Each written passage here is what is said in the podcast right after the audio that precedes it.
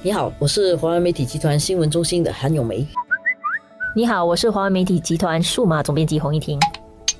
今天我们在延续谈这个新马的领导人见面的课题。早报星期三呢，封面标题：新马水供协议是神圣不可侵犯的文件。这个是把水供这件事情很表面化的把它放到一个大家必须非常重视的位置上去了。因为过去马哈迪一直尝试把这个水供的这个东西当成是一个交易，你需要水我卖给你。但是其实对我们来讲，水是一个生存的命脉，而且是我们独立的根本。而且当然那时候马哈迪从复很多次，一直是讲那个价格，当年已经过了那么久了以后制定，当时的价格是这样，到现在经过这么多年，哪里还可以算那么便宜？不过其实这里不涉及到完全是价格的这个问题，也在于说当时两国之间的整个政治的环境，还有原则啦。嗯，就是你定一个水价，那你这几十年前定的价格，几十年后啊，你没有考虑通货膨胀等等。嗯，其实我觉得这个问题，马来西亚用一个非常简化的一个方式来看待，它都诉诸于一些很 layman、很平民的。一些论述跟一些理解，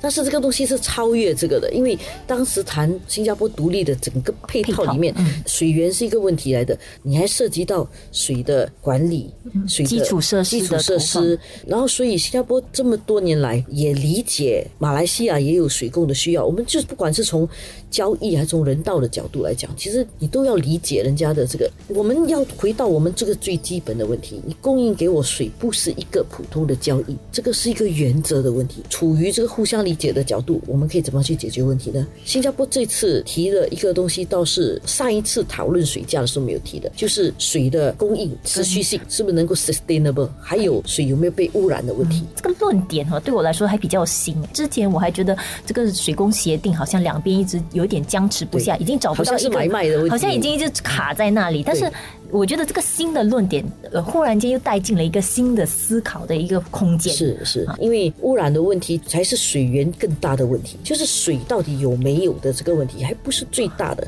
有些水是不可以接触到啊，比如地下水很深，开发起来不值得，或者是海水很咸，不能够饮用。所以不是水这个东西。嗯，而是水干净不干净，能不能够饮用，能不能够使用，还有处理水的价格。我觉得新加坡占了一个比较大的优势，是因为我们长期解决水的问题，所以在处理水源的问题、保护水源这方面，我们的经验是比较丰富的。然后马来西亚过去几个月来一直在出现这个水源污染的问题，然后因为干旱而缺水的问题。干旱的问题，随着这个全球暖化，这个会一直存在的。对，所以如果我们有这个水管理的技术，你出那个原材料就是水，我出这个技术净化这个水，我们其实可以达到一个共赢双赢的。我觉得就新加坡这次，我觉得高明的地方就是也带出这个问题，说我们这样争执是，即使我让你调高水价，可是问题是你能够保障的水源吗？对啊，持续性还有干净吗？我觉得这个其实像是一个蛮高明的一个东西，就是把它丢回给马来西亚去真正去思考你水源方面。的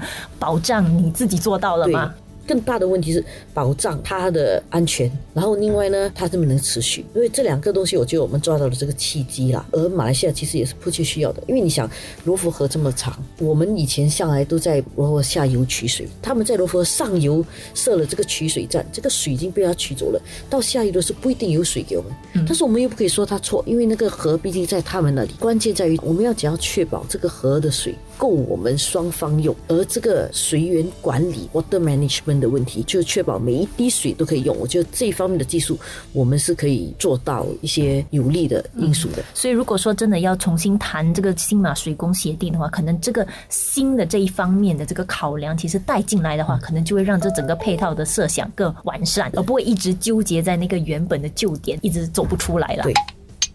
另外一个问题就是领空的问题吧。其实领空我们真的不是在谈主权的问题，是那个领空控制，就交通控制。好像你家门口有一个交通灯，你家不是由交通灯管的，是它只是管理那个交通诶，所以你家还是你家。所以在谈那个多少飞机进来，可以谁先飞这样的一个控制的问题。实际上，如果这个马来西亚半岛南部的这个领空的控制不在我们，就是在马来西亚，如果你从主权来讲，它也是会控制到新加坡领空的。听起来好像是一个零和游戏，但是它同时也是可以是一个双赢的。嗯就是谁来管理最好。马哈迪承认说，过去呃一九七三年的时候，因为他们的这个技术还不到，所以这个东西交给新加坡管理。下来呢，他们要争取去管理。我觉得这是一个 fair game 嘛，你就是在公平的去看待这个事情，而且正如许文远部长讲的，不是操之过急，不是我现在要拿回是我的我就要拿回，不是这么简单的，就是要去谈一下，由这个国际民航组织来谈，看哪一个是最有利的。如果我们一直纠结的把它当成说管理权就等于主权的话，